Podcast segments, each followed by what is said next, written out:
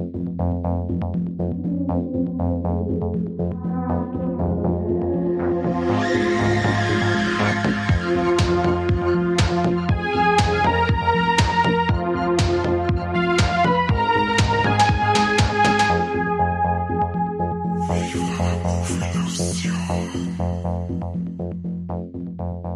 Dere und herzlich willkommen zu einer neuen Folge Viva la Movie Illusion, dem besten, manche sagen nur bayerischen, ich sag dem besten Podcast äh, der Welt.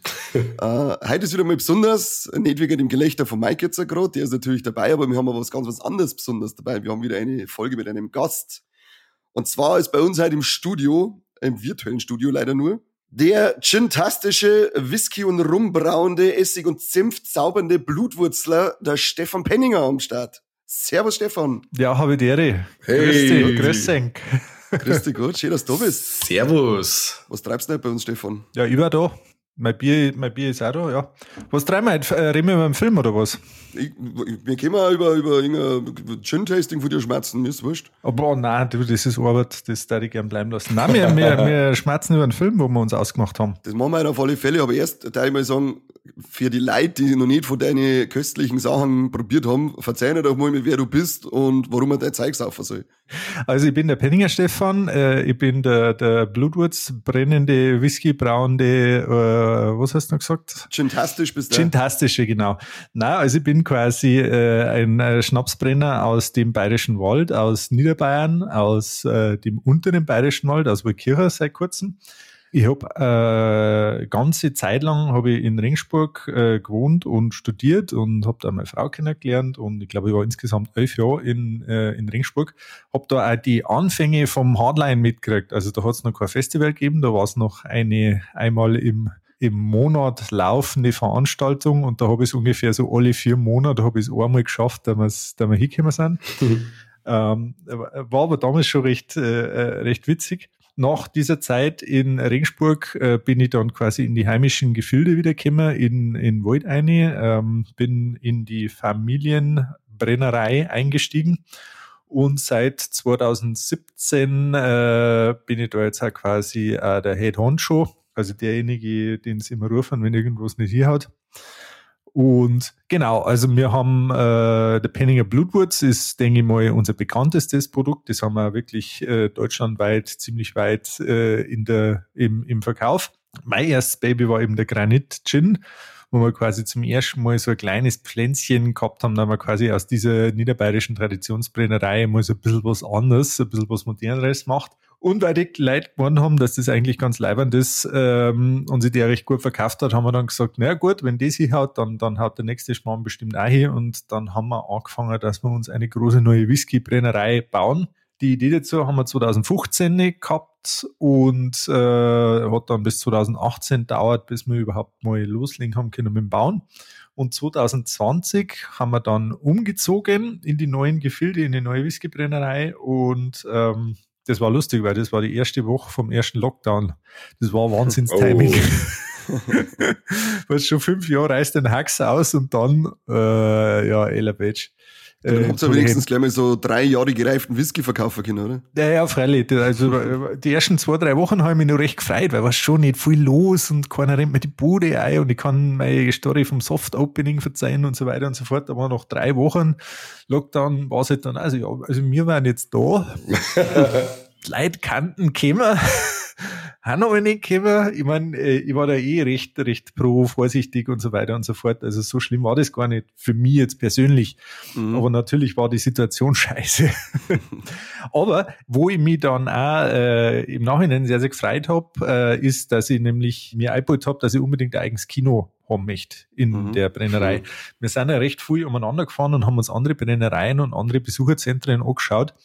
Und die haben natürlich alle immer irgendwie so einen Videoraum oder so einen Film oder so ein Image-Gedöns gehabt und so weiter und so fort. Aber die waren meistens mehr schlecht als recht, beziehungsweise diejenigen, die mir im Gedächtnis blieben sind, waren halt die, die halt ein richtig geiles Kino dabei gehabt haben. Und zum Beispiel äh, in Schottland gibt es so eine Küferei, also so eine Fassbinderei, und die mhm. hat so ein richtiges, fettes Art Deco, weinrote Vorhänge, Gold überall und so, so Trassen, Zeugs. Und das hat mich so imponiert, da ich gesagt, ja geil, ich will auch ein richtiges Kino haben. Nicht bloß da irgendwie so ein paar Bierbangen hingestellt und einen 45 Zoll Fernseher, wo äh, in SD-Auflösung irgend so 30 Jahre der Film läuft, sondern nein, ich will das schon geil machen. Und äh, da bin ich jetzt sehr, sehr happy, weil jetzt habe ich einerseits ein Privatkino für mich und die Mai und andererseits können wir halt auch so Leute wie zum Beispiel ähm, euch für, für, fürs Hardline Away äh, quasi bei uns beherbergen. Ist leider sehr schott, da man da über die Hälfte oder eigentlich fast alle Filme gar nicht drin dürfen, weil die natürlich wieder äh, irgendwie ähm, einem ganz einem schlimmen Embargo ähm, äh, unterliegen. Aber zum Beispiel letzte Woche der Jonas Köck, das ist einer aus der Maut, der ist Kameramann, der ist, glaube ich, jetzt aus Landshut und der hat äh, Kamera geführt bei der äh, Amazon Prime Doku ähm, Das letzte Tabu über Homosexualität im männlichen Profifußball. Und da hat er quasi auch so eine erste Familienpremiere bei uns gemacht. Und nächste Woche hat der bayerische Mystery Thriller Hundswut hat Medienpremiere bei uns. Da kannte übrigens, da fällt mir jetzt gerade ein, ihr seid ja da quasi äh, Bleeding Edge Medium dafür. Mystery, Thriller aus dem Wald. Da muss ich mal an Benny bescheiden, dass ihr da unbedingt eine Einladung kriegt. Ja, mach das mal. Äh, da geht es ja quasi drum, also nur ganz kurz, dass äh, im, im, bayerischen Wald der 1930er Jahre, also aufkommender Nationalsozialismus und so weiter und so fort, und dann kommen halt unerklärte Todesfälle. Und ich glaube, sie wissen gar nicht so sehr, ist das jetzt irgendwie, dass ein Wolf dort ihn gerissen hat oder angefallen hat oder sind das irgendwelche Serienmörder oder irgendwas und dann kommt nur irgendwie so eine dubiose Inzestgeschichten mit Nei und der Pfarrer und am Schluss holt ein Hexenhammer wieder raus. Und, und, und ja, also ganz so, wie man es aus dem Wald eigentlich so denken kann. ja, ja, das ist heute immer nur so. Ja, freilich. Also ich meine, ich gehe nicht, also ich, wenn ich zum Langlaufen gehe, so ab, ab Corona, das ist da vorbei. Also nur mit Bibel und mit mhm. Weihwasser. ich gehe einfach gleich gar nicht laufen. Aber ihr redet schon wieder so brutal viel, gell? Ihr müsst so mal eingrätschen, wenn ich, wenn ich jetzt dann wieder anfange. Das passt schon, für das haben wir die eingelohnt. Ja, genau. Also wie gesagt, äh, in unserem kleinen 24-Sitzer-Kino haben wir schon etliche Deutschland-Premieren äh, hinter uns gehabt und, und jetzt haben wir dann sogar eine, eine Weltpremiere, wenn man das sehen möchte. Sehr cool.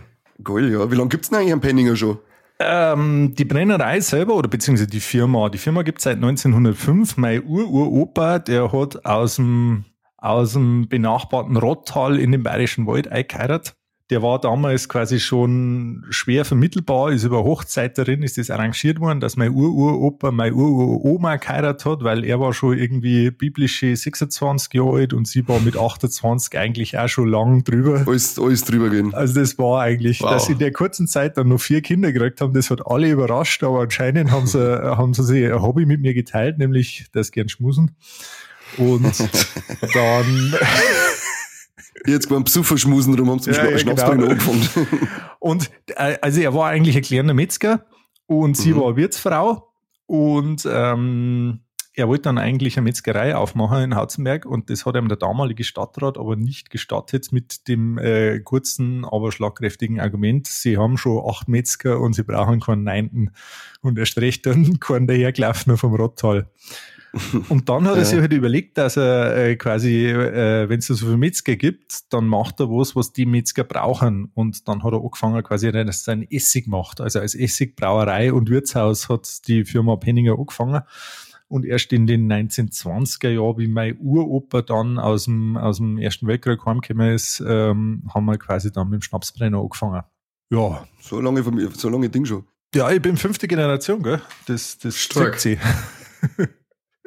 Ja, aber so, wie, wie, wie hast du ja schon gesagt, wir waren ja schon bei dir, weil du ähm, letztens da über, äh, dankenswerterweise ein für ein paar Filmchen. Und so wie dein Ding äh, hergerichtet ist, glaube ich, wird das noch ein Generationchen überstehen. Ja, das war zumindest, zumindest der Plan, gell? Weil wie die katholische Kirche und die anderen hohen Geister, ich, ich, bin immer so geil auf, auf so spirituelle und, und, und sakrosankte Metaphern und Analogien, denken wir natürlich ein Generationen, gell? Logisch. Und wenn das für mich gerade gut genug ist, dann soll es für meine Nachfolger hoffentlich dann auch quasi der Fels sei, auf dem sie ihre Brennerei bauen können. Auf alle Fälle ist er allein schon ein Besuch bei dir drin, äh, wirklich Augenweide aus Sicht von einem Schreiner, äh, weil ja der Inneneinrichtung wirklich der Wahnsinn ist. Also jeder, der da mal in die Richtung kommt, es wird sich äh, das auf alle Fälle mal von innen anschauen. Nicht bloß sauber einkaufen, sondern sich auch die Architektur da drinnen mal anschauen, weil es ziemlich geil gemacht ist. Ja, unser Schreiner hat auch ziemlich bliert, wie er da die Decken aufgezimmert hat. Glaube ich sofort. ich, wenn ich bei euch drin bin, kann ich gar nicht ratschen mit den anderen. Ich muss immer auf die Decke schauen, wie er das gemacht hat. Ja, die haben irgendwie, ich glaube, drei oder dreieinhalb Wochen hat er geplant und ich glaube, über acht Wochen waren es dann am Schluss dort, bis sie es fertig gehabt haben. Aber da hat er dann auch gesagt, ja, okay, das war ein bisschen länger, wenn man wieder gemeint hätte, aber das ist so geil geworden, da, das lang jetzt mal für die nächsten 20 Jahre. Erstmal die letzte Brauerei, die wir ausbauen. Ja, ich, ich habe keine, ich hab nicht vor, da ich noch eine baue. Da gibt es nicht nur irgendwas, was du einsteigen möchtest. Ja, freilich gibt es tausend Sachen, wo ich gerne machen möchte, aber ich komme mit dem, was ich jetzt schon habe, schon nicht zurecht. Möchtest du vielleicht nur wegen Metzger anfangen? Jetzt hast du vielleicht nur die Chance, dass du wegen Metzger Ja, jetzt, jetzt nachdem sie mir ja den Namen der veganen Metzgerei schon weggenommen haben, habe ich eigentlich, gibt es für mich eigentlich nichts mehr zu erreichen, gell? ja, dann machst du dann veganen Eierlikör. Kein Kommentar. der ist schon vegan oder du möchtest es nicht sagen, wenn er sonst kann ich mehr kaufen. Nein, der ist nicht vegan, aber ein veganer Eierlikör ist tatsächlich gerade so ein, ein, ein, heißes Thema in der Branche mhm. und es kann tatsächlich kommen, dass äh, veganer Eierlikör oder so ums Eck mal schaut. Da bin ich ja gespannt. Also probieren da nicht auf alle Fälle. Ich habe schon ein paar so vegane Eiersatzdinger probiert. Das Einzige, was für mich noch Ei geschmeckt hat, war der Eiersalat, der vegane. Mhm. Das, kann, das ist echt teilweise irgendwie äh, gruselig, wie, das, wie, das, wie sie das hinkriegen. Und dann habe ich noch irgendwie so, so Pulver gezeigt, so zum Aufrühren probiert, aber das, das hat geschmeckt, als der ja nassen Karton essen, da war ich raus. Ja, das ist leider sehr schwierig. Also, ähm, ja, deswegen dabei bin ich schon neugierig, was das wird dann. Du kriegst schon viele Sachen tatsächlich auf vegan um, umbaut und dann schmeckt's auch mal besser, mal schlechter und in letzter ja. Zeit eigentlich immer besser. Aber du darfst halt echt nicht auf die Zutatenlisten schauen, sondern einfach nur genießen oder nicht, aber nicht nachschauen, was da drin ist, weil da wird da halt leider dann tatsächlich ganz anders. Andererseits, was an Hormonen und Umweltgiften und sonstiger Krampf im Fleisch drin ist, äh, das steht natürlich auch nicht am Backel drauf. Also ist ein bisschen ein unfairer Vergleich. Ganz genau. Ich würde gerade sagen, ich glaube, dass, dass er das alles nicht voll nimmt, dass eigentlich wurscht ist.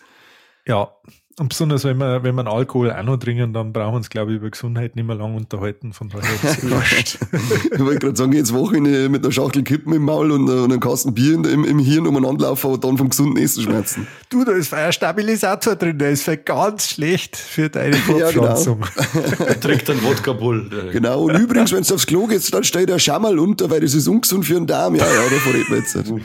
Aber ich muss zugeben, ich habe ja Kinder, wie gesagt, und wir haben immer ein Hockerl äh, bei uns im Klo drin. Und Grundsätzlich brauchst ja. du unbedingt. Wird ja empfohlen, wird ja empfohlen aus dem Bierchen der Schaum mit dem Darm. Also ja. es spiegelt ja dann die natürliche äh, Gacki-Haltung wieder. Ja, also wie gesagt. Also der Mike geht nur so aufs Klo, hat er gesagt. Ja, alles für Gesundheit.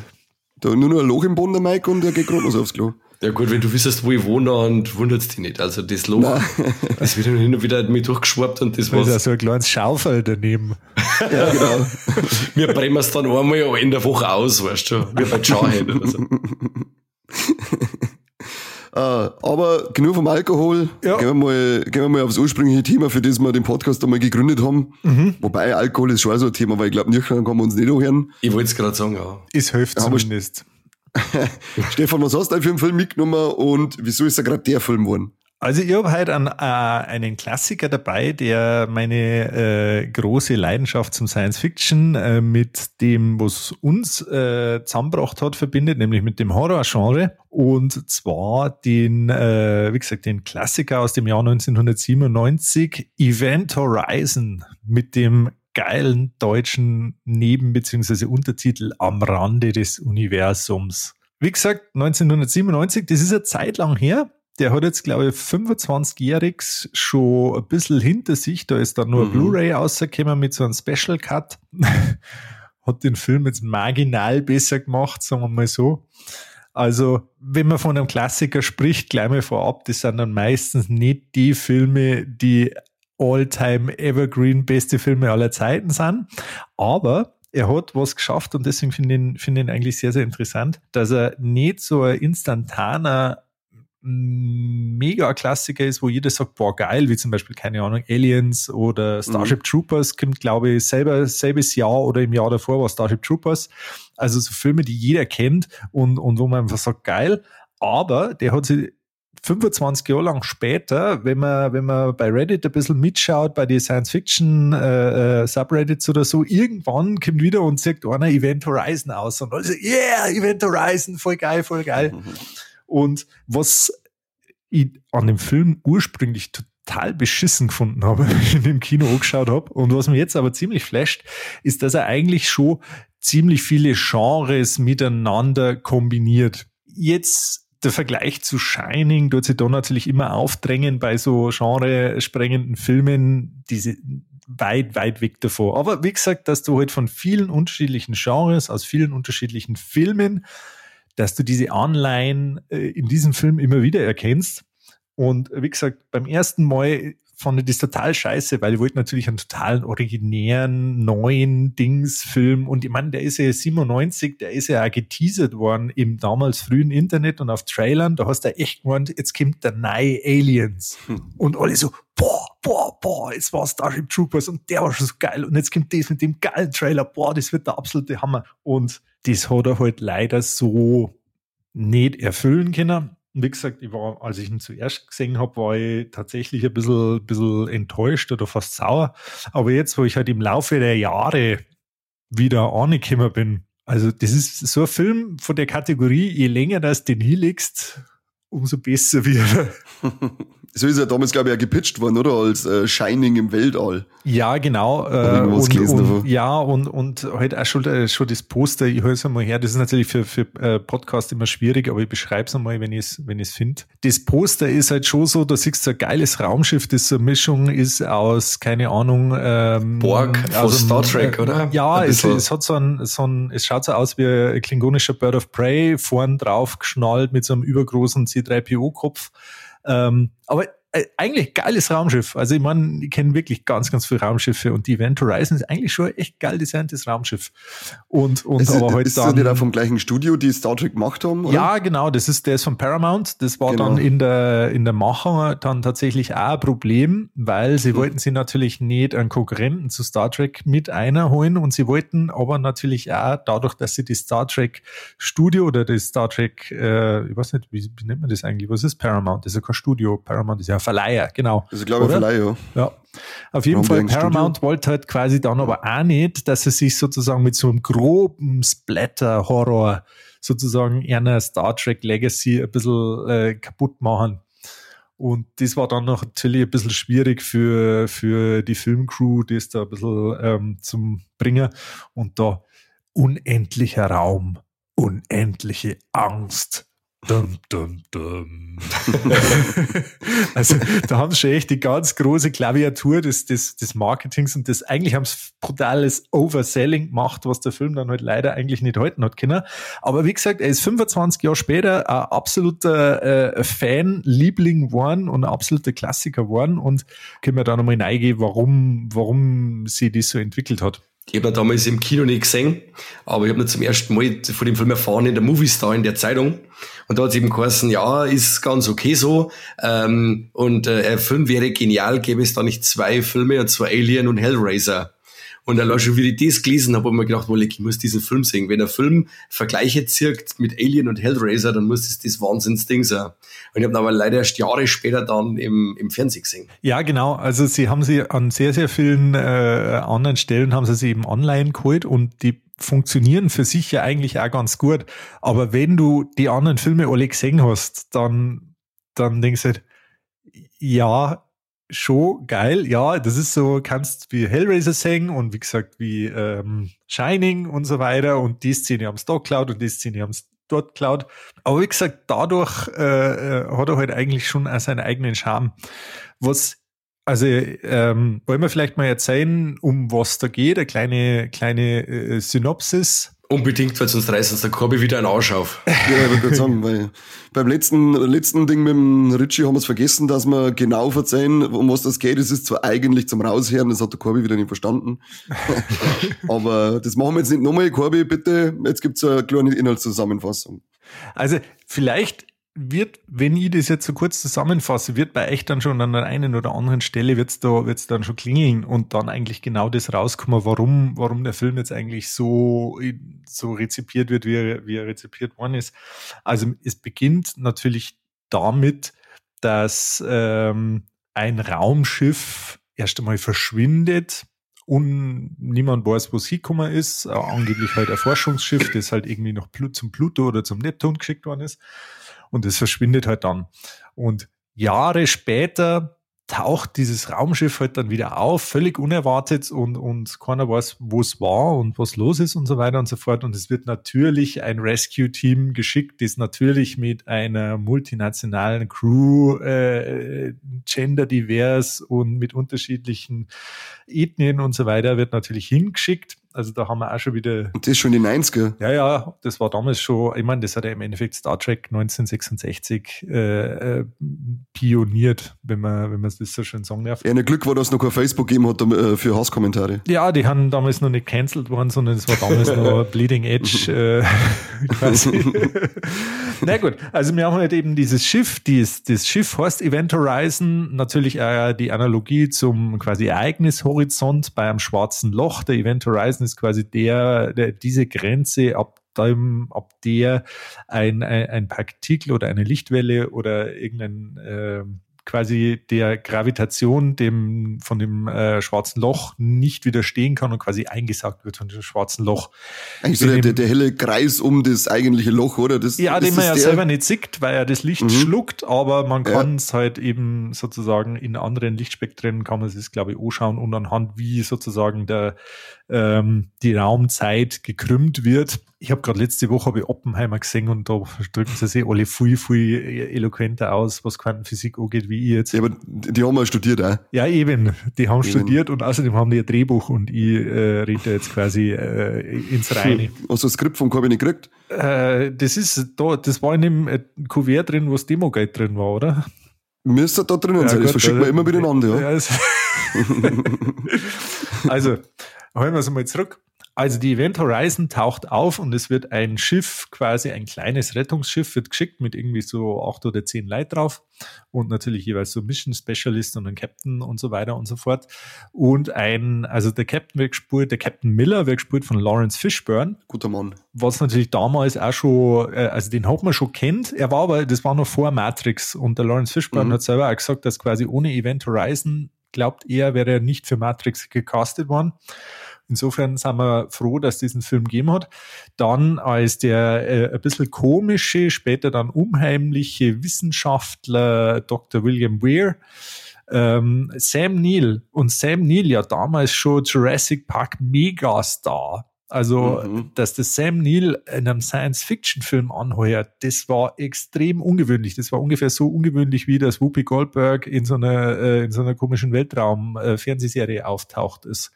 Also hat keiner gewusst, warum oder wie das käme ist, aber natürlich geil. Und heute gibt es halt diese Crew und dieser Dr. Weir, der ist jetzt ein bisschen Außenseiter, weil es kommt später raus, er, er hat die Event Horizon konstruiert und diesen Reaktor, der die Event Horizon sozusagen auf eine Lichtjahre weite Reise hätte schicken sollen. Und er kommt halt jetzt mit, weil er das Raumschiff gut kennt und so weiter und so weiter. Ihr wisst schon, worauf das hinausläuft. Ist halt sein Baby. Genau, das ist sein Baby. Dieses kleine Rettungsschiff, das schicken, die heißt Lois und Clark oder Louis und Clark. Das äh, hat tatsächlich weniger was mit Superman zu tun, sondern mehr mit dem Namensgebung von Superman. Ja, habe ich auch gemeint. Aber Dito. ich habe mich dann erinnert, Lewis und Clark war eine Expedition äh, in den 19. Jahrhundert von der Westküste, Amer äh, von der Ostküste Amerikas tatsächlich die Westküste ähm, zu erreichen. Also so richtig Border, Frontiers, äh, Indianergebiet und so weiter und so fort. Und äh, nachdem haben sie eben dieses kleine Raumschiff benannt. Ja gut, also die Lewis und Clark fährt da eben hin, findet die Event Horizon ähm, in eigentlich relativ, also die ersten Effekte, die ersten computergenerierten Effekte und so weiter waren ziemlich geil. Also die halten auch heutzutage noch echt gut mit. Also natürlich nicht mehr brutal, aber es ist, es ist nicht grob. Sie schauen wirklich nur gut an zum Schauen. Dann finden sie eben dieses Schiff, und dann kommen sie auf das Schiff und möchten halt rausfinden, was da los ist. Und ich und viele andere haben halt gemeint, ja geil, da kommen sie aufs Schiff und dann sind dann Aliens oder ein Alien und dann metzelt es halt die Leiterei noch nieder und so weiter und ja. so fort. Und es ist tatsächlich der Fall, dass dann der Reihe nach die äh, äh, Crewmitglieder äh, sterben Und schon erstmal, wie sie dieses Raumschiff erkunden, ist natürlich super spooky gemacht, auch mit ein paar Jumpscares und so weiter. Ich hasse eigentlich Jumpscares, weil da bin ich ganz, ganz empfindlich. Aber, aber mit dem haben sie es halt gemacht und man sieht halt ein paar extrem gruselige Szenen, dass halt irgendwie so Leichenteile an der Wand kleben und, mhm. und halt so bioorganische, halt so Gewebe an der Wand von dem Raumschiff klebt so wie man es später eigentlich erst in, in, in Doom, dem äh, Computerspiel Remakes und so weiter gesehen hat.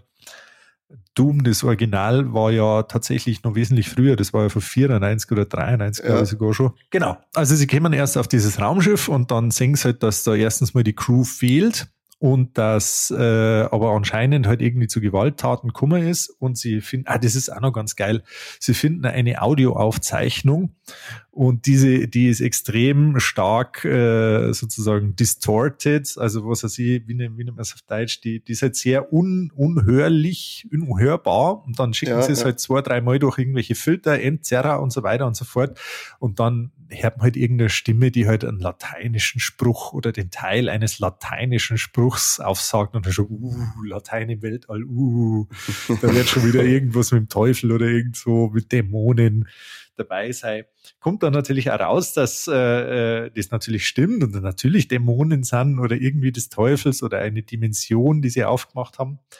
Ähm, weil der sozusagen dieser, dieser Hypersprungreaktor, die der die Event Horizon quasi ähm, nach Alpha Centauri oder so hätte schicken sollen, der hat halt nicht die äh, Event Horizon jetzt irgendwie Lichtjahre weit weggeschickt, sondern hat halt das Tor zu einer anderen Dimension eröffnet.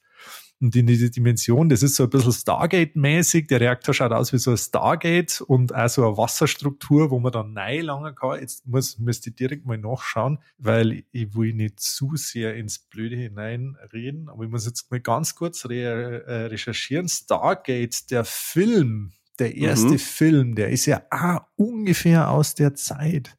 94, das ist ja ein Emmerich-Film. Also 94, da, war, mhm. da haben sie quasi vor Stargate durchgeklaut, nämlich eben halt eben das Stargate und diese Option oder das mit diesem, mit dieser Wasserstruktur, die dann im innersten Ring von diesem Reaktor drin ist. Und anscheinend haben sie damit halt die Tor zu, das Tor zu einer anderen Dimension oder zur Hölle gar selbst geöffnet und so weiter und so fort. Und man erwartet eigentlich jetzt, jede Sekunde, dass da irgendwie ein Dämon oder so rausspringt oder so. Ja. Und das passiert aber nicht. Es kommt ein, äh, ein Besatzungsmitglied, wird, glaube ich, neigesogen und kommt dann wieder raus und der ist halt dann erstmal bewusstlos und dann brabbelt er nur so inkohärentes Zeugs und anscheinend war er halt eben in einer Dimension, wo halt sozusagen wie die Hölle auf Menschen wirken würde.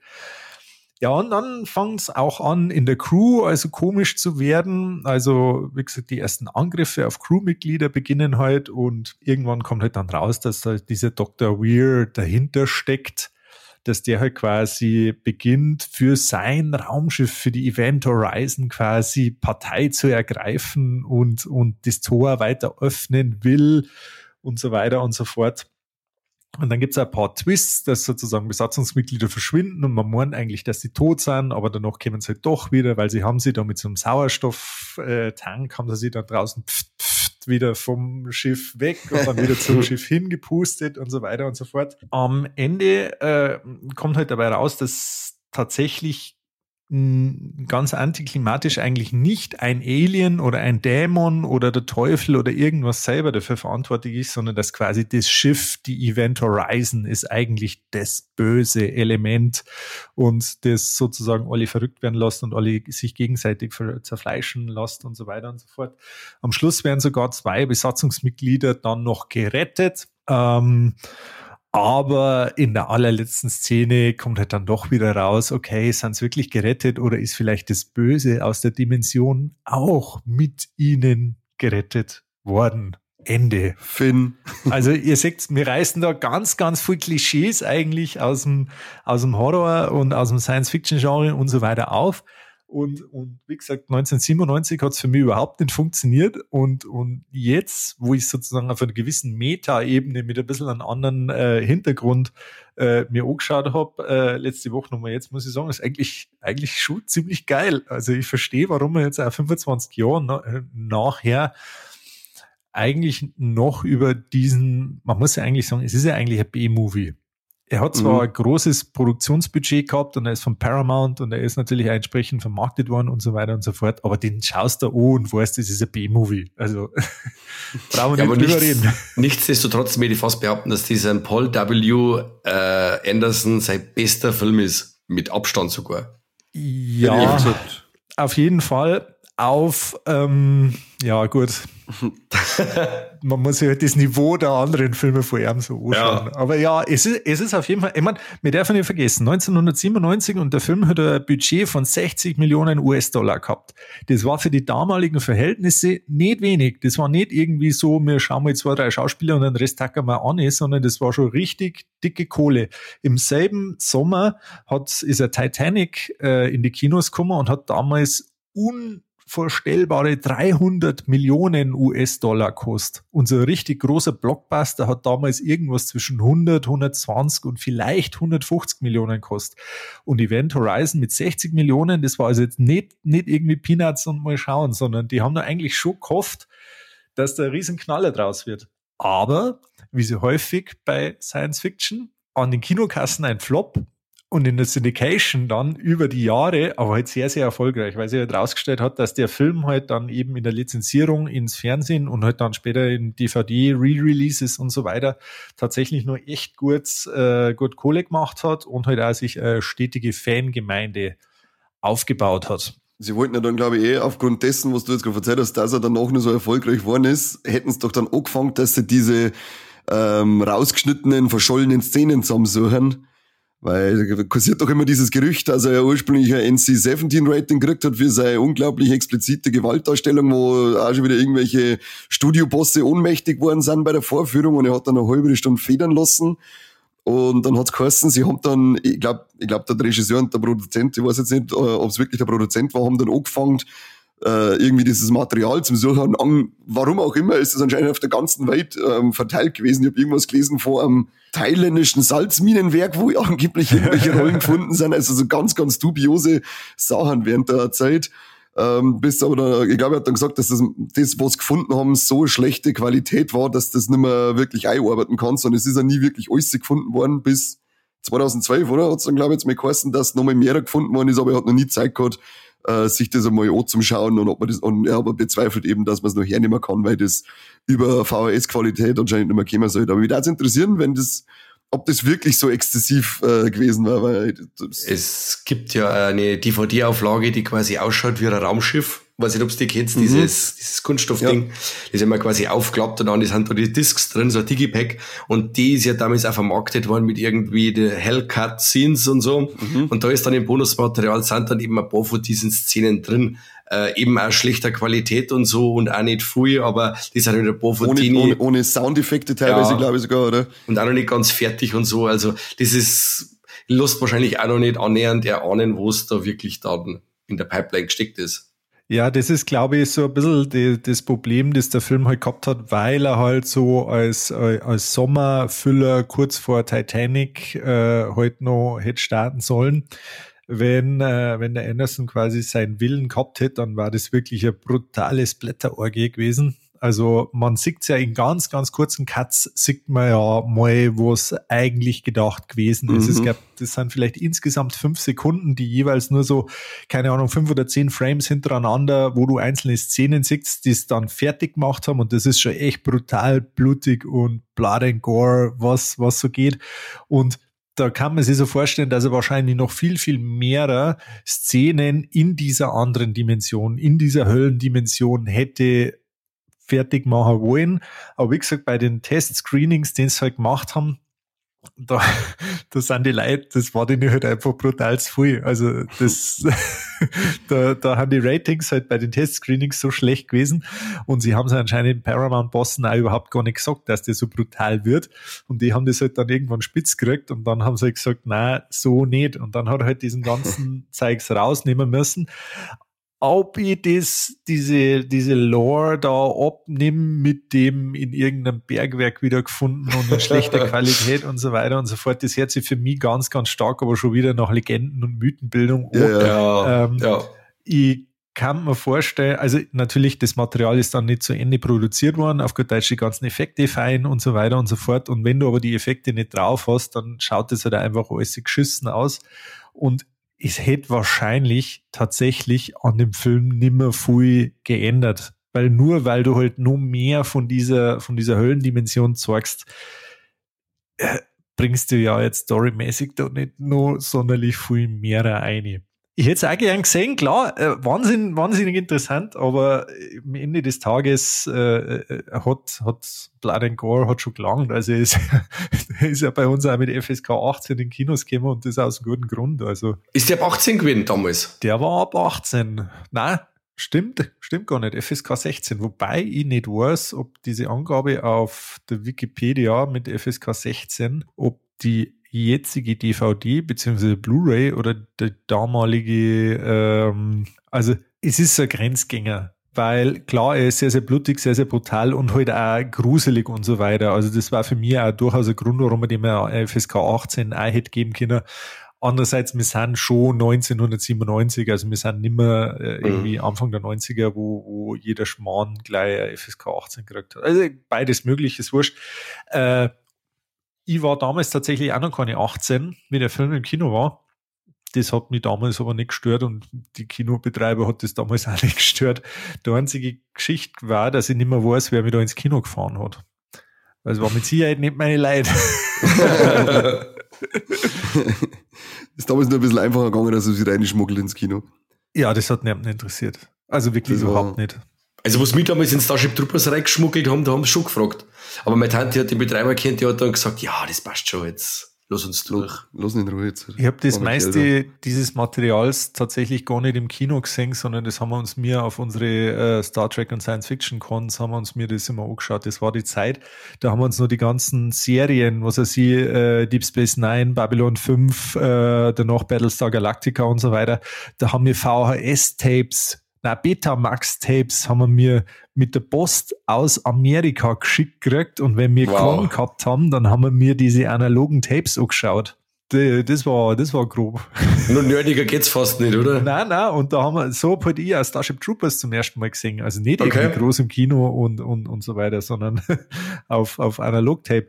Wir waren dann allerdings tatsächlich mit der, mit der Con, waren wir dann in, da waren wir glaube ich in Ringsburg in Regenstauf war unser Conhaus und dann sind wir tatsächlich ins, äh, ins Cinemax, das hat es damals schon gegeben, sind wir gefahren und haben uns irgendeinen Film angeschaut und ich glaube, es kann Starship Troopers gewesen sein.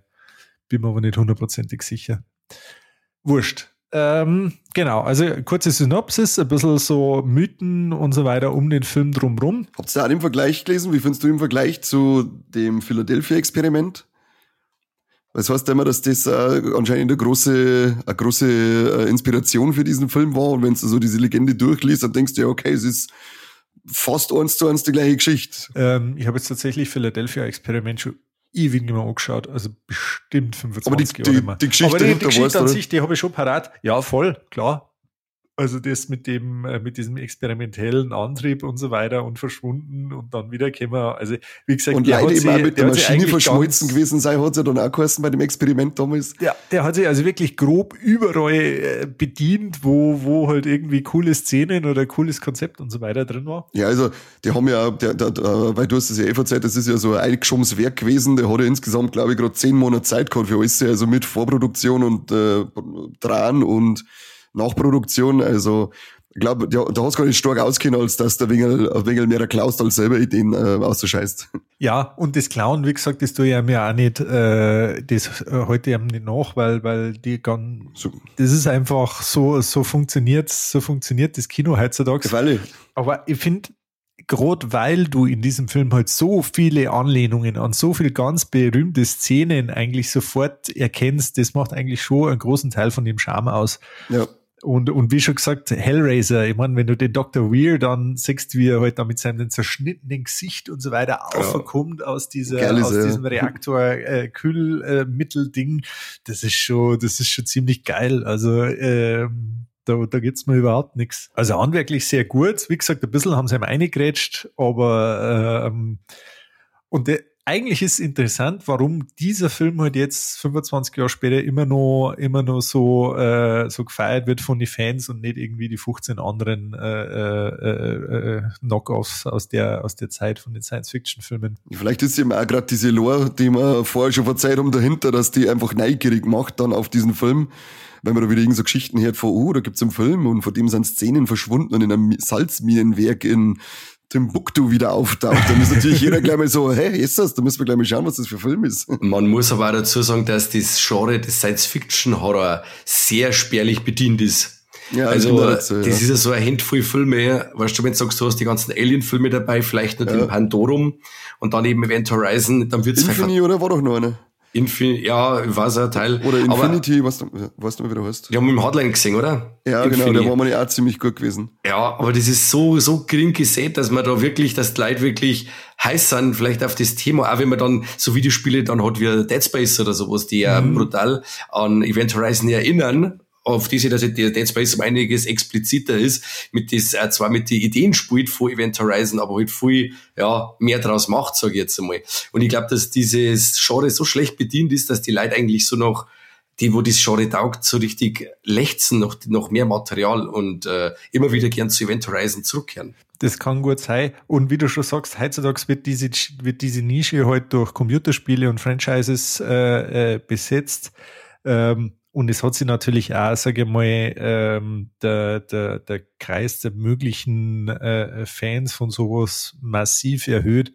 Ende der 90er, du hast halt deine Science-Fiction-Bubble gehabt und du hast deine Horror-Fans gehabt, aber die Schnittmengen waren tatsächlich jetzt nicht so wahnsinnig groß, weil Science-Fiction war halt damals in erster Linie Star Trek, Star Wars ist gerade wieder dahergekommen, aber eben, mhm. also das ist so die Zeit, da war ich Jugendlicher und als ich Jugendlicher war, hat es an zeitgenössischer Science Fiction im Kino eigentlich nur alle drei, vier Jahre irgendein neuer Star Trek Film gegeben. Aber es hat quasi, also erst dann mit Contact 97 und so weiter, sind dann so ein bisschen experimentellere, neuere, modernere Science Fiction Filme gekommen und gut, dann halt äh, Star Wars Episode 1, 99, da ist dann wieder losgegangen.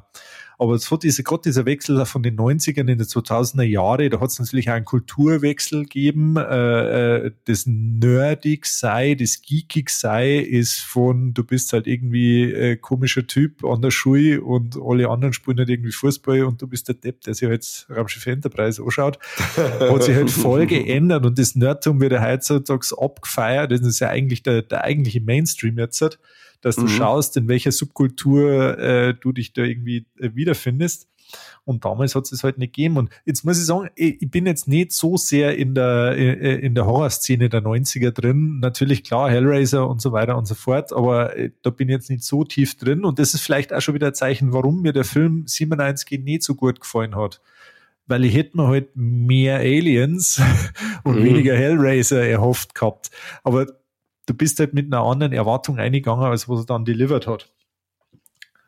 Und meine ganz am Anfang schon gesagte Prämisse, dass sie halt eigentlich jetzt vielleicht die Zeit und das Publikum hat sich im Laufe der Jahre so verändert, dass jetzt dieser Film, der in den 90ern nicht so gut funktioniert hat, jetzt auf einmal sehr gut funktioniert. Also jetzt mal als Hypothese einfach reingeschmissen. Und was ihm halt auch zugute kommt, das ist dieser ähm, geringe Einsatz von CGI. Und wenn das CGI eingesetzt ist, ist es wirklich auch heute noch schaubar. Bei bestimmte andere Filme aus der Zeit, jetzt weiß ich nicht, Spawn, der erste Spawn-Film, von wann der war, kann ich noch nicht sagen. Unterirdisches uh, CGI kannst du halt fast nur noch als Guilty Pleasure äh, gelten lassen. Aber der Film funktioniert trotzdem noch, weil er äh, ganz viel haptisch hat. Die Architektur von dem Raumschiff ist der Wahnsinn. Und ja. eben, wie gesagt, das CGI ist immer noch durchschaubar. Mit einer kleinen Einschränkung. Äh, also ich bin voll bei dir. CGI hat sich gut gehalten bis auf die letzten zwei Minuten. Also entweder ist er fürs Finale irgendwie die Kohle ausgegangen oder so, aber da hat man dann schon gemerkt, äh, vor allem wenn dann dieser, dieser quasi dieser Vortex, dieser Strudel kommt, wo sich quasi in der Atmosphäre von Pluto bildet und so weiter, Bis dahin. Ach, mh, wo es weggesaugt Bis wird. dahin, Ja, ja. geil, super CGI und dann die letzten zwei Minuten so, uh, ganz starke Babylon 5 Vibes. Irgendwas habe ich gelesen, dass ich glaube eben auch diese Effekte am Schluss, weil es sind ja zum Beispiel, wenn es doch dann Event Horizon betreten, diese Kühlflüssigkeit, die rumschwebt und äh, die Kryptsong, Ja. die vorbeifliegt, da sagst du dann auch noch, dass es eindeutige CGI ist und es ist anscheinend für diese Anfangseinstellungen ähm, von, von draußen und das Schiff und so weiter, dass da äh, ein ganz, ganz Großteil vom ähm, Budget für die Visual Effects äh, schon draufgegangen ist. Also die haben, weil das Schiff selber, das schaut ja alles voll geil aus, wenn Ja, du ja. ja, außen sagst. Das schaut brutal aus, aber da, da haben sie anscheinend so viel Kohle eingesteckt, dass dann für den Rest, ähm, wie du schon sagst, ist ja dann wahrscheinlich die Kohle dann ein bisschen abhanden gehen. Man sagt, ach, der Strudel muss jetzt nicht so gut ausschauen. Ja, oder sie haben sich halt überlegt, da war der, was schon für die letzten zwei Minuten, äh, er war quasi eh schon fast aufgelöst, der Film, da brauchen wir jetzt nicht, nicht mehr so viel Geld noch. Schaut eh gar nicht mehr hin. Da ist eh schon wurscht. Da liegt gleich schon mit dem Koma im Kino. Ja, genau, weil er hat noch gemeint, dass die ganzen Hammy-Szenen drinnen bleiben aus seiner, aus seiner Dimensionsfahrt Ja. weil da hätte sie eigentlich, ich glaube, da hat er ja dann echte, also Leute mit echte ähm, fehlende Gliedmaßen gehabt und Pornodarsteller und so weiter, weil, äh, wie, wie du wie jetzt gerade in dem Interview, das, die Szenen hast du nicht einfach stellen können, du musst halt da richtig drinnen sein. Und vielleicht hat er gemeint, die Szenen singen die Leute, dann haben sie eh die Augen zu oder sind ohnmächtig oder Ja. liegen in Katze. Oder im Schoß vom Nachbarn. Oder genau, genau. Und ähm, das sagt dann keiner mehr. Und dann hat er gesagt, ja, was, was tue ich jetzt? Schwarze Löcher. Tolle Wurst, tolle Wurst. Danke, Produzentenchef. Ja, aber halt wirklich sehr gut, dass sie tatsächlich effektmäßig noch ganz, ganz viel mit, mit echten Props und so weiter gearbeitet haben und CGI eigentlich nur äh, ganz minimal dosiert, weil es halt damals auch echt noch limitiert und oder sehr, sehr teuer war.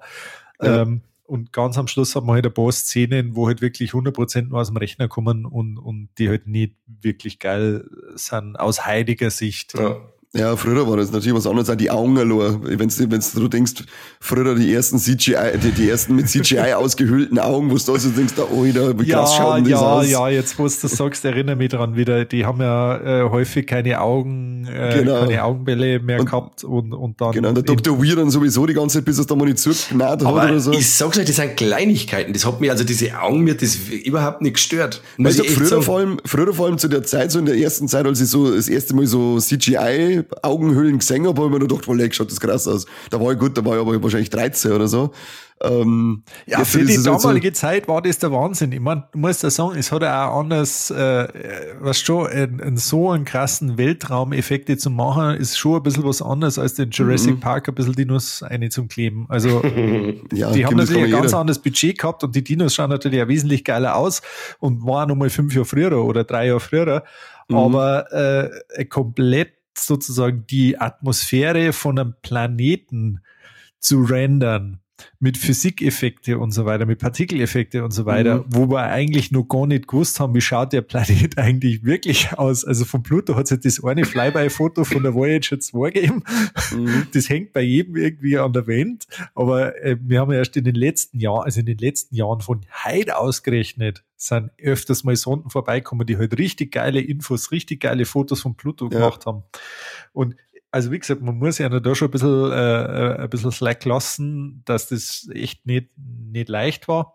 Aber auch die, wie du sagst, die, die Blood and Gore-Effekte waren einfach grandios. Also ähm, da, da gibt's gibt's mir überhaupt nichts. Also wenn ich mir an die Splatter-Filme der, was weiß ich, der frühen 90er anschaue, die schauen da wesentlich gröber aus und wesentlich comichafter und so weiter. Das hat schon ziemlich, ziemlich echt ausgeschaut. Ja, es hat halt zu dem ganzen Ding von dem Film, äh, von der, der, der wirkt ja allgemein richtig düster.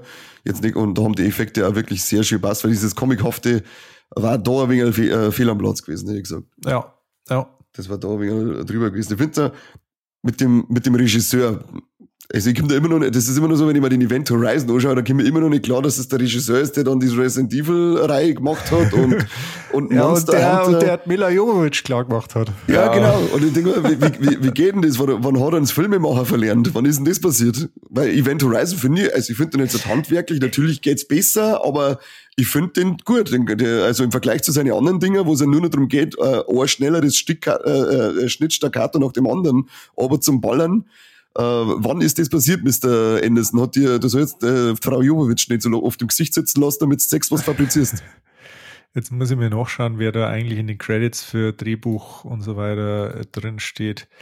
Weil, Schlimm hat noch, glaube der Philipp Eisner. Ja, genau, weil ich meine, er hat es ja nicht, also das, das Skript hängt halt da leider einfach daran, dass sie sich entschieden haben, dass sie kein sozusagen physisch greifbares äh, äh, Monster oder Gegner oder so gewählt haben, sondern das Schiff als das Böse identifizieren und das natürlich auch nicht sofort rauskommt, sondern sie das auch erst im Laufe des Films so irgendwie erschließt.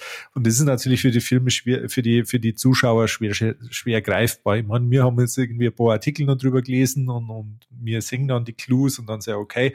Aber als du damals im Kino gesessen bist, hast du immer nur darauf gewartet, dass entweder ein Alien oder der Teufel ums Eck kommt und du irgendeine Identifikationsfigur fürs Böse gehabt hast und die ist aber nie gekommen. Das war halt eine Entscheidung vom Drehbuchautor und der hat vielleicht gemeint, boah, das ist, wird der Wahnsinn, weil das hat noch keiner gemacht und, und, und das, das schlagt ein wie Bombe und es hat halt dann leider nie so funktioniert, wie er es denkt hat. Ja, aber Paul Anderson, wie gesagt, ich muss aber auch dazu sagen, diese Resident Evil Dinger, die haben ja teilweise auch noch, äh, wenn man es jetzt heute anschaut, so einen perversen Unterhaltungswert. Finde ich. Ja, das, das voll, ja. Also ich langweile mich da nicht. Ich wundert mich zwar jetzt mal, wie es auf die Scheiße kommen, ja. weil es ist ja diese, eins zu, diese Vorlage wäre ja da, nur was die da draus machen, ist ja komplett Witz. Aber so wie sie es machen, dieses Wie ist mehr entscheidend wird, das was machen. Und das macht halt schon immer geil. Vor allem das Visuelle und so, das hat er schon drauf, äh, bei den Resident Evil Filmen. Aber ob jetzt das natürlich einen Sinn macht und ob das irgendwie Spaß macht, ist natürlich eine andere Sache. Ist alles unterhalt. Auf jeden Fall. Das ist voll, ja, bis auf der letzte Resident Evil, ist ein Frecher gewesen. der war wieder vor ihm, oder? Ich habe tatsächlich ja, nicht, ja, ich, ich, ich habe nicht alle angeschaut. Also ich bin dann ja. auch irgendwann ausgestiegen, weil man dachte, ja, jetzt legt's mir halt einfach am Arsch. Ja, ich, bin, ich bin eigentlich, ich bin also wie, wie der Mike, ich finde ja auch, die, die, die sind brunzen blöd, diese Filme, aber die machen irgendwie Spaß, die können mich alle unterhalten. Aber bei dem letzten, wie gesagt, da ist so, da, da bin ich einfach nicht mehr mitgekommen, weil ich so schnell geschnitten worden und so gedacht habe, tut mir leid, aber es wird dumm. Ich sehe überhaupt nichts mehr. Ich weiß gar nicht, was da drinnen jetzt gerade passiert. Ich gehe jetzt aufs Klo. Und da bleibe ich sitzen, bis der Film war ist. weiß ich, was das soll. Davor hat er doch ein Ding gemacht, oder? Den ersten, hat er nicht auch den ersten Mortal Kombat gemacht? Ja. Ist der von ihm? Ja. Der, der ja. war auch aus heutiger Sicht ganz, ah, ganz Guilty Pleasure, sind wir die Beste, ist auch mega unterhaltsam. Wir haben ja nichts anderes gehabt. Hallo, da ja. hat es noch keine Avengers-Filme gegeben und keine ja, Zeug, sondern wir waren ja. froh, dass wir das gehabt haben. Und du spielst Mortal Kombat auf dem Super Nintendo und dann heißt hey, da kommt ein Film, geil. Her damit, mag, mag ich anschauen, das ist mir wurscht, wie schlecht das der ist. Und der zweite ist auch gut.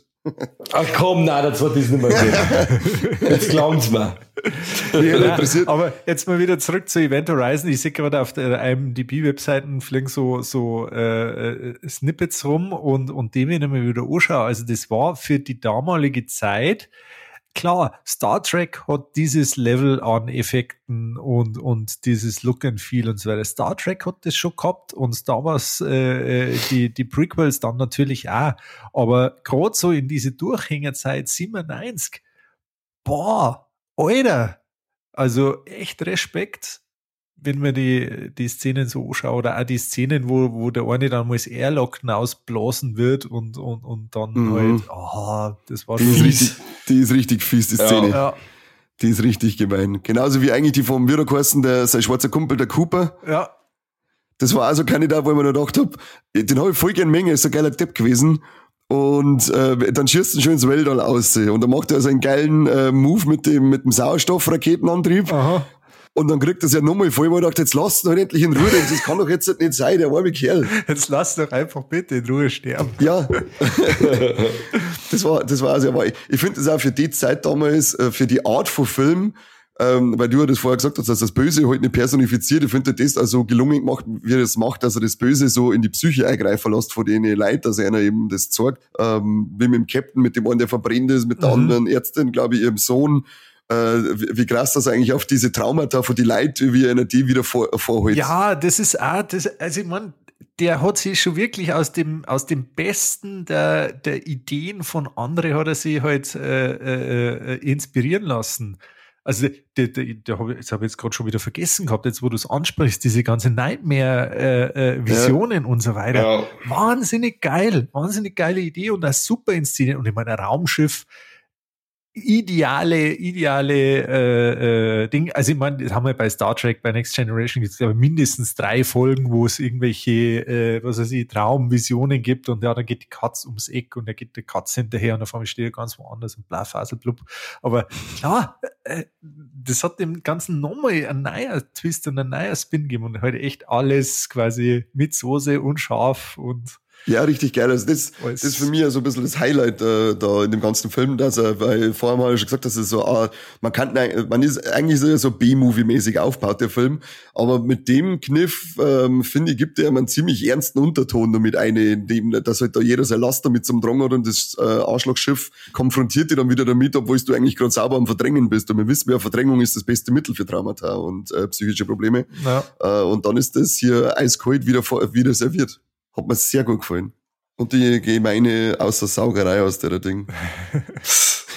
ich mehr fast behaupten, dass auch dieses, diese Architektur von dem Ganzen auch nochmal zu der ganzen Atmosphäre super beitragt, weil wir mir da keine so eine clean Science Fiction haben, sondern das schaut alles belebt aus, abgenutzt aus, dreckig aus, teilweise auch kaputt.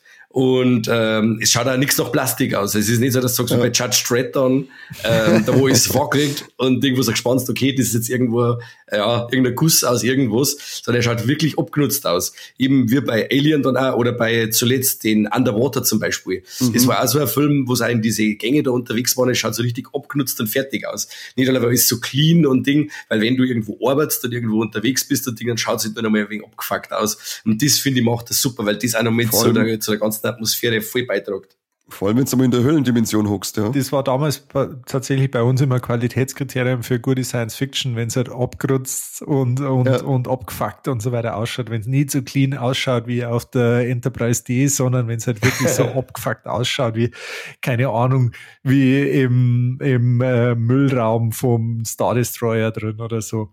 Ja, ja wie bei Alien, äh, wenn es dann so diese Ketten, die einfach überall immer oben hängen. Warum sollten da Ketten übereinander hängen? Was, was, was ist das für ein Raumschiff, wo einfach die ganze Zeit wahllos Ketten übereinander hängen? Aber es ist, schaut geil aus und es macht Bock, gibt mir mehr davon. Ja, genau. Und ich meine, äh, Battlestar Galactica hat's genauso gemacht und das waren alles alte, abgeranzte, abgerockte äh, Raumschiffe und das schaut halt einfach geil aus. Das, das tut natürlich ein bisschen dieses Military-Klischee nur ein bisschen mit bedienen, aber es funktioniert. Mhm. Es ist halt geil. Und wie du sagst, wenn man sich anschaut, in dieser Event Horizon, da haben sie wirklich wirklich unterschiedlichste Settings miteinander ganz gut äh, kombiniert. Also wenn du da erstmal in der ersten Szene, was die Event Horizon betreten und die sind dann in diesem riesengroßen ovalen Mittelgang schlecht ausgeleuchtet mit der CGI eben diese schwerelos umeinander schwebenden äh, Glasscherben und, und, und, und Wasser Blubberblasen und so weiter und so fort.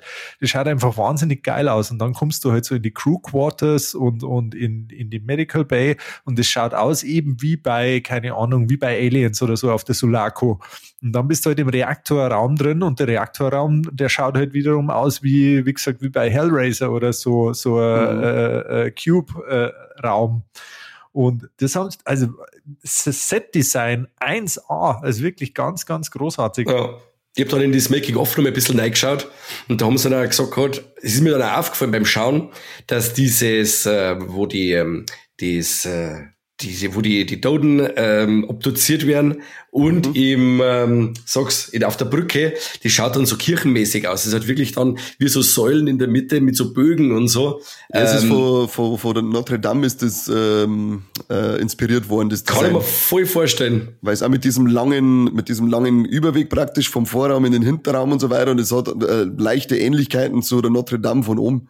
Ja. Ich klick mal gerade, ich klick mal gerade auf der IMDb-Seiten die, die Stills ein bisschen durch und mhm. was mir jetzt gerade auffällt, der Verbindungstunnel zwischen der Event Horizon und der Lewis and Clark und der Lewis mhm. and Clark, das schaut so aus wie das Innere von einem Fleischwolf, so Meat Grinder mäßig. Und sie gingen quasi durch den Meat Grinder schon cool. in die Event Horizon ja. Und das hat schon wieder diese geile Symbolik, okay. So Foreshadowing du wirst, ist das. Du wirst da halt auch nur als Fleischbatzen äh, wieder rauskommen. Habt ihr mal die, weil diese Höllenszenen, von denen wir ja leider nicht viel gekriegt haben, da habe ich mir dann ein bisschen äh, schlau gemacht. Die sind ja inspiriert von so, äh, von zwei so, ich glaube, so, so Renaissance-Zeichner, Hieronymus Bosch und Peter Prügel auch wenn man jetzt diese, ich glaube, der Stefan hat es mir gesagt, das sind ja was, insgesamt wahrscheinlich fünf Sekunden Bildmaterial, die wir gesehen haben.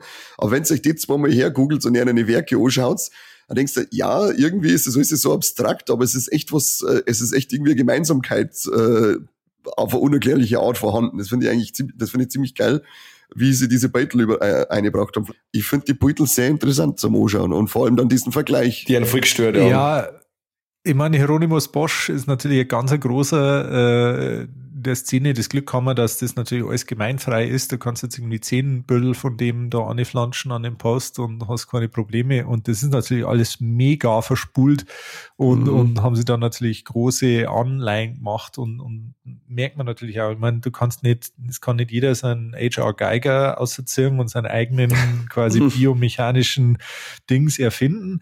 Aber wie gesagt, das, das, das Setting und die Production Value und so weiter, die war, war ganz, ganz großartig für die Zeit. An einer Stelle habe ich schmunzeln müssen. Jetzt gibt es einen Fun Fact, weil ich ja, ich bin Schreiner und ähm, in einer Stelle in dem Film, wenn es quasi durch diesen Tunnel durchgängen und auf diesen Taster druckern, äh, mhm. da müsst ihr euch diesen Taster mal anschauen. Das ist ein Luftdruckrutschall.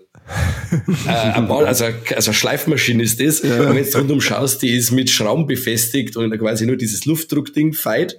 Aber wenn du dieses anschaust, du hast quasi da auch dieses Kopfteil, wo du draufdrucken musst und auf dieses Teil drückt man es drauf und dann geht das Tor auf. Und da schaut es mir ganz genau hin, weil das ist eins zu eins tausendprozentiger Luftdruckrutscher.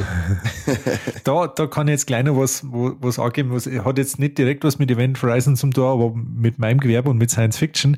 Zum Beispiel, wenn es mal äh, na, also wenn man ein ganz großes Beispiel ist eigentlich in fast allen Science-Fiction-Serien äh, mit drin und ganz bekannt ist es mir von, äh, von The Expanse, dass auf diesen ganzen Raumschiffbasen und so weiter diese Gittercontainer, diese IBC-Container mhm. rumstängern.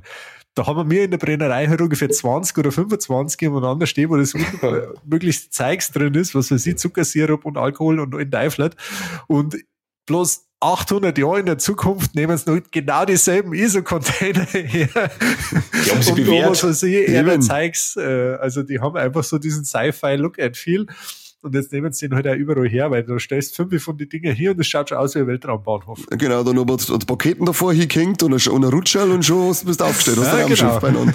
noch ein paar, noch ein paar äh, äh, Carboflex-Rohre und. Genau, genau. Und schon, also musst eigentlich gerade einmal auf einen Rohbau hingehen und da ein bisschen, ein bisschen was einrahmen und schon kannst du ein Raumschiff zusammenschustern. Genau, nur das Günter Brandl, wenn du das hörst, der nächste Science-Fiction-Film ist produktionsdesignstechnisch. Disco-Nebelmaschine noch anschmeißen und. Ja, dann sind wir, dann sind wir aufgestellt. Haben wir eigentlich schon unser, unser Set beieinander. Also ich glaube, ich, ich, ich richte schon so eine kleine Zusammenarbeit mit dem Penninger und, so, und dem ersten Film. Du, IBCs habe ich zum Saufen dann. Schau her, riech was her. Also du bist dann unser Set-Ausstatter. Ich habe einen Luftdruckrutschall. schau, schau. Ich bin, so, ich bin, ich bin ein gewamperter Alien. Korbi schneidet dann alles zusammen. Wir brauchen gerade noch einen Brandlruf, der muss uns filmen. Genau. Haben wir unseren Film schon hergerichtet. Das ist auch was gezeichnet, würde ich sagen. Habt ihr schon was gelesen vom, davon, dass da eine Serie im Gespräch ist vom Adam Wingard? Na. Na, das war mir jetzt ganz neu. Ich habe das auch nur, ähm, nur diese äh, Schlagzeile auf IMDb ist irgendwo mit drinnen gestanden, dass das anscheinend schon länger, mehrere Details gibt es anscheinend noch nicht. Kopf, äh, oder, oder habe ich ihn zumindest nicht gefunden. Jetzt Kopf, vielleicht habt ihr noch irgendwas gesehen. Nein, nein, habe ich nicht. Ich bin aber. Ja, ja, ja, ja. Ich meine, prinzipiell immer geil, wenn es neue Content gibt. Also, muss man sagen, immer gut. Aber dass man da halt so einen Film, der 25 Jahre alt ist, der selber originär jetzt tatsächlich wenig in das Genre eingebracht hat und der halt eigentlich so ein Kultklassiker ist, den wenn du jetzt wieder hernimmst und eine Serie draus machst, dann kannst du eigentlich ja, ja, ich verstehe, warum sie es machen, weil der Name ist bekannt und so ja. weiter und so fort und du kannst halt auf was aufbauen und musst nicht ein neues IP komplett vom, von Grund auf erschaffen. Aber andererseits lasst doch diesen Film bitte schön einfach mal in Ruhe und macht nicht wieder tausend Remakes von irgendwelchen alten Zeugs. Lasst euch doch mal bitte schön was Neues einfallen. Oder macht es Spin-off nur in der Höllendimension? Puh. und dann möchte ich, und dann möchte ich ähm, zehn Folgen lang A, eine Stunde Hardcore-Höllendimension-Gedöns. ja, da kannst du wieder dann äh, Doom 3D äh, zocken. ohne, ohne Sinn und Verstand einfach nur durch das Portal durchgehen und dann gibt's einfach nur zehn Folgen lang Höllengedöns. Ich bin voll dabei. dann brauchst du aber nicht mehr Event Horizon nicht, dann kannst du wirklich dann Doom dazu sagen. Ja. Nee, ist so wurscht. Event Horizon, die andere Seite da hat es ja auch, äh, da hat's ja auch einen Film gegeben und äh, ob es da jetzt Ich bin tatsächlich, leider muss man sagen, bin ich tatsächlich ein bisschen so aus dem, aus dem Hardcore Science Fiction äh, äh, sozusagen Rumor Zeugs bin ich, bin ich ziemlich raus. Ich bin auch bei, bei, äh, bei The Expanse war es so, dass ich das gesehen habe, weil es auf einmal dann auftaucht ist auf der Amazon Prime äh, Startseiten und dann habe ich gedacht, ja gut, schaust du mal an. Und dann irgendwie so drei Monate später, bam, durchbinscht von vorn bis hinten. Wie viele Staffeln haben die? Die haben fünf oder sechs Staffeln gehabt. Mhm. Die Bücher hätten aber noch zwei Staffeln mehr hergeben. Und sie haben es aber dann nicht weitergemacht. Und das finde ich sehr, sehr schade, weil äh, da, also die erste oder zweite, die ersten Staffeln sind quasi nicht von Amazon Prime produziert worden, sondern halt erstmal Mhm. ganz klassisch. Dann sind sie auf Netflix verhökert worden. Und dann hat Amazon tatsächlich die IP aufgenommen und hat die weiteren Staffeln produziert. Und dann Mhm. denke ich mir, wenn ihr jetzt eh fünf oder sechs Staffeln produziert, dann hätte es eigentlich die letzten zwei Staffeln auch noch fertig produzieren können. Gut, ich kenne das Material nicht, vielleicht waren die letzten zwei Bücher oder einfach scheiße, kann ja sein, weiß ich nicht. Aber das ist so ein Trauma, das Babylon 5 auch bei mir ausgelöst hat, dass halt Mhm. irgendwie fünf Jahre Handlungsrahmen hätte in fünf Staffeln verpackt werden müssen. Dann haben sie einen äh, J.M. Straczynski in der Mitte der dritten Staffel gesagt, dass er bloß nur die vierte kriegt und die fünfte kriegt er nimmer. Dann hat er halt den kompletten Content, der normalerweise in zwei Staffeln eine hätte sollen, hat er in der kompletten vierten Staffel äh, verblasen. Deswegen ist die vierte Staffel auch der absolute Wahnsinn. Die bloß dieser dermaßen einen Schädel raus. Und dann sagen sie einmal zur Mitte der Viertelstaffel, du, fünfte Kämpfe jetzt doch, gell? Überlegst du was, gell? Du findest schon was, was du Ja, kriegst du das lieb, bis der halt Hundling. auch vorn, hinten und vorne, deswegen hasse ich das. Und das war es auch bei Game of Thrones eine scheiß Idee, dass sie losgelegt haben, bevor das fertig war, aber Ja, aber dann hätten sie heute noch nicht loslegen äh, dürfen. ob der nochmal fertig wird, ich glaube, ich glaube Keine Ahnung. In einer du treibt irgendeinen Scheiß und schreibt für irgendeinen anderen Mist. Waren die Bücher immer noch nicht fertig? Nein, Ja. noch nicht einmal das nächste ist fertig. Da, da fehlen ja noch zwei und dann nicht einmal das vorletzte ist fertig. Also äh, furchtbar. Das ist furchtbar. Und der Typ ist auch schon 100. Ja, der nervt mich voll. ich will so arbeiten dort. Ja, ich will genau. so arbeiten dort. Wenn es jetzt vor mir heißt, ja, jetzt heute habe ich die letzte Flaschen Blutwurz hergestellt und jetzt, äh, ja, jetzt habt ihr mal, jetzt wartet ihr mal acht, oder was heißt acht Jahre? Wie lange ist denn das letzte Bier her von dem Affen? Ja, acht Jahre lang nicht. Nein, das, das ist ja, da, da, da können wir schon die 15 Jahre, kann das sein. Das macht jetzt Fleiß, Freunde. Also, das macht Der jetzt Falli Fleiß. macht er das. Der freilich. Und dann am Sterbebett holt er unter der Kiste so ein Ding aus und sagt, der Falli habe ich schon fertig, da schon her, veröffentlicht es jetzt noch postum. Aber alle Seiten sind durcheinander, jetzt müsst ihr es selber zusammensuchen. Ja, genau. Oder jetzt veröffentlicht es so oft mehr Chaos als in der letzten Staffel Game of Thrones kann nicht entstehen. Ach Gott. Das ist echt traurig, das Ja. ist echt gemein, was der abzeigt. Ich fand noch sehr gut bei dem Film, weil man noch, da kommen wir noch mehr auf Event Horizon zurück. Ja. Ähm, Ach so, um. Science-Fiction-Geschichten ist immer so eine Sache, äh, wie du diese, ähm, die Anatomie von so einem Raumschiff oder so einer Raumstation machst, dass die du als Zuschauer auch ein wenig auskennst. Und das fand ich da super, weil ich, du warst bei dem immer fast das Gefühl, dass du weißt, wo du in dem Raumschiff gerade bist.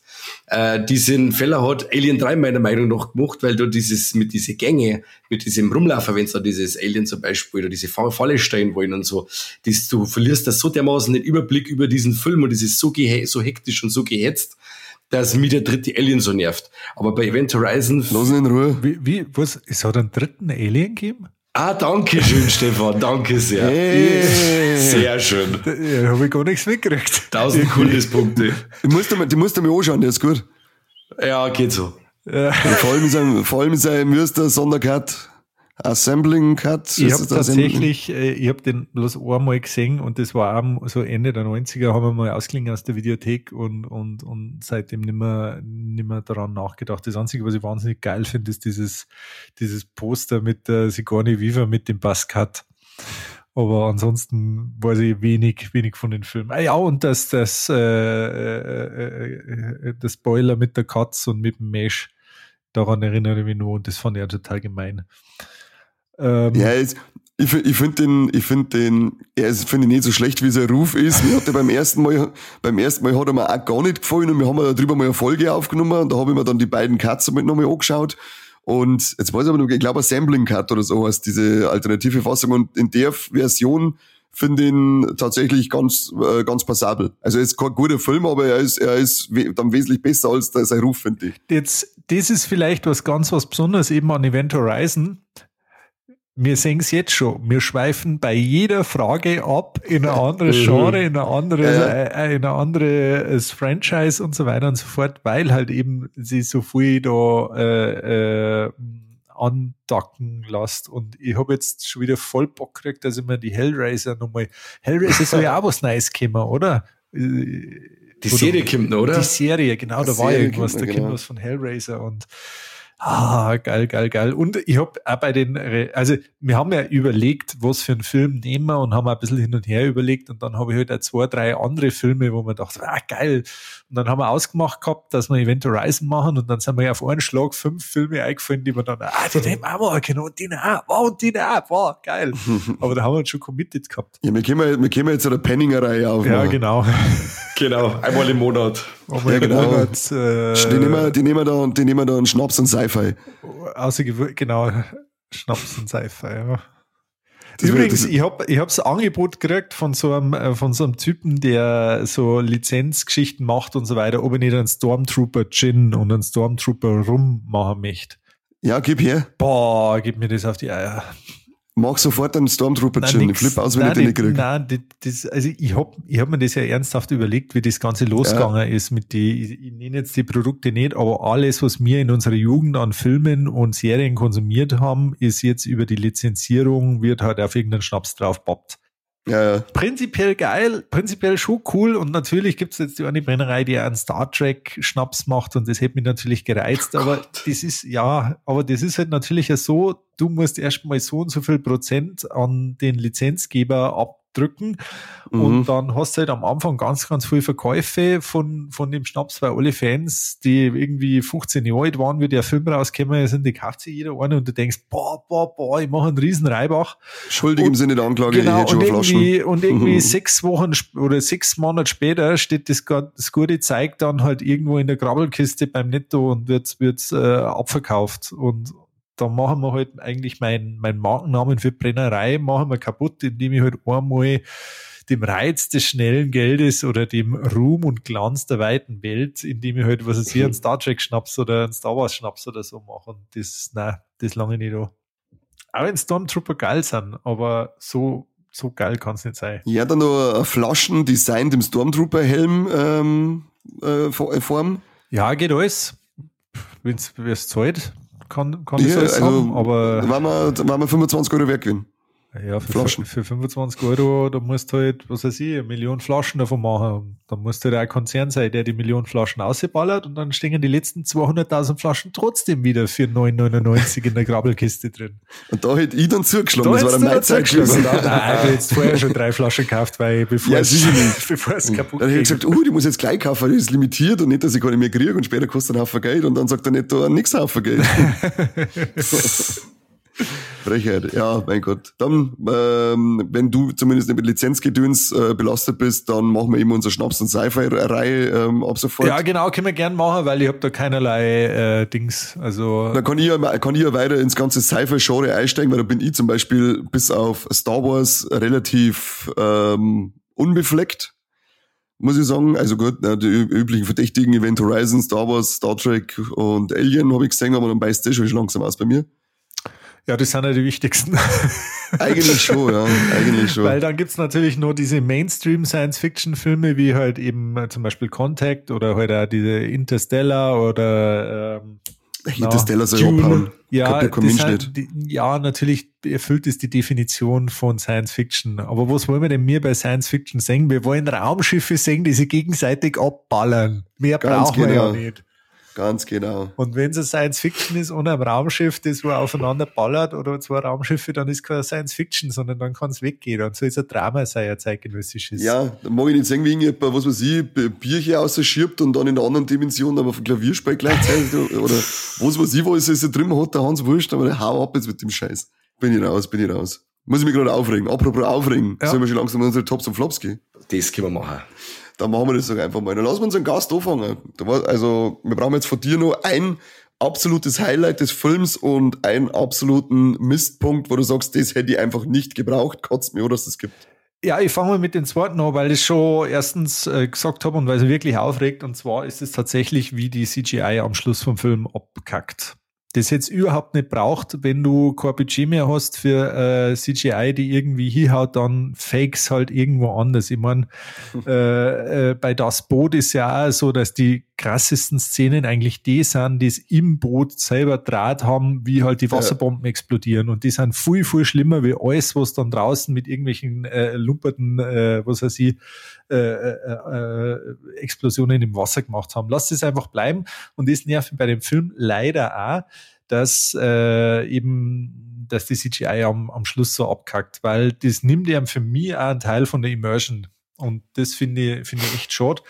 Und ansonsten muss ich sagen, Tops ich habe am Anfang gesagt, dass eigentlich äh, äh, ein ziemlich mittelmäßiger Film ist, der sehr, sehr viele Sachen aneinander klebt. Aber jetzt, wo wir da die Zeit drüber geredet haben, finde ich viele, viele Sachen eigentlich ziemlich geil und die halt auch ziemlich gut gelöst haben. Also es, ich sag mal so, das, das, da muss nicht jeder mitgehen, aber das ist für mich, für mich ist das das Geilste, ist einfach das Set-Design auf dem Raumschiff. Das ist einfach nur ein wahnsinnig geiles Raumschiff, wie man es selten gesehen hat. Und, und auch wenn das jetzt sozusagen aus, aus filmanalytischer äh, Sicht halt äh, ein 0815 Mini-Puzzleteil ist. Aber für mich ist das wichtig. Mir ist es das wichtig, dass ich mich in der Immersion von dem Schiff abgeholt fühle. Und dann haben wir halt ganz, ganz viele tolle Szenen, die natürlich meistens oder fast alle abkupfert sind, aber geil sind und für sich selber funktionieren. Und ich hab mir halt auch Wadlei geschissen als 17-Jähriger, der sich den Film angeschaut hat. Und, ähm, und dann hat er genau das gemacht, was er eigentlich, für was er eigentlich da ist. Sehr schön. Alles richtig gemacht. Mikey, was sagst du? Ich übernehme jetzt gleich mal das mit dem Wadel abscheißen, das übernehme ich jetzt gleich mal zu meinem Top. Und zwar ist mein Top seit Jahrzehnten, seitdem ich diesen äh, Film das erste Mal gesehen habe, ähm, diese Sprachübertragung, die sie da kriegen und dann dieses immer wieder stückweise ähm, re rekonstruieren von dieser Nachricht und dann immer wieder, wenn was Neues aufkommt, dieses Geschrei im Hintergrund, also ich habe mhm. immer wieder eine Gänsehaut. Das ist ja so ein kleines Detail in dem Film, das mir total ängstigt. Also ich finde das wirklich gruselig diese Sprachübertragung. Und das, obwohl es so, so einfach gemacht ist und Ding, aber es ist verdammt effektiv. Das ist mein Top. Und mein Flop ist, dass mir der Horror ein bisschen zu psychologisch ist. Ich hätte ein wenig mehr grafisches Material hätte gerne mal vielleicht wirklich auch hier das mit Dämonen oder irgendwas, dass man irgendwas gesehen hätte oder so. Aber ähm, er, er, diese Prämisse, die er macht, dieses Grundthema mit Hölle oder andere Dimensionen oder die Bedrohung von irgendwas, wie so, so Lovecraft-mäßig, dieses, dieser Horror, den, die, für den es keinen Namen gibt oder irgendwas, den, der aus die Weiten vom Weltall irgendwo kommt.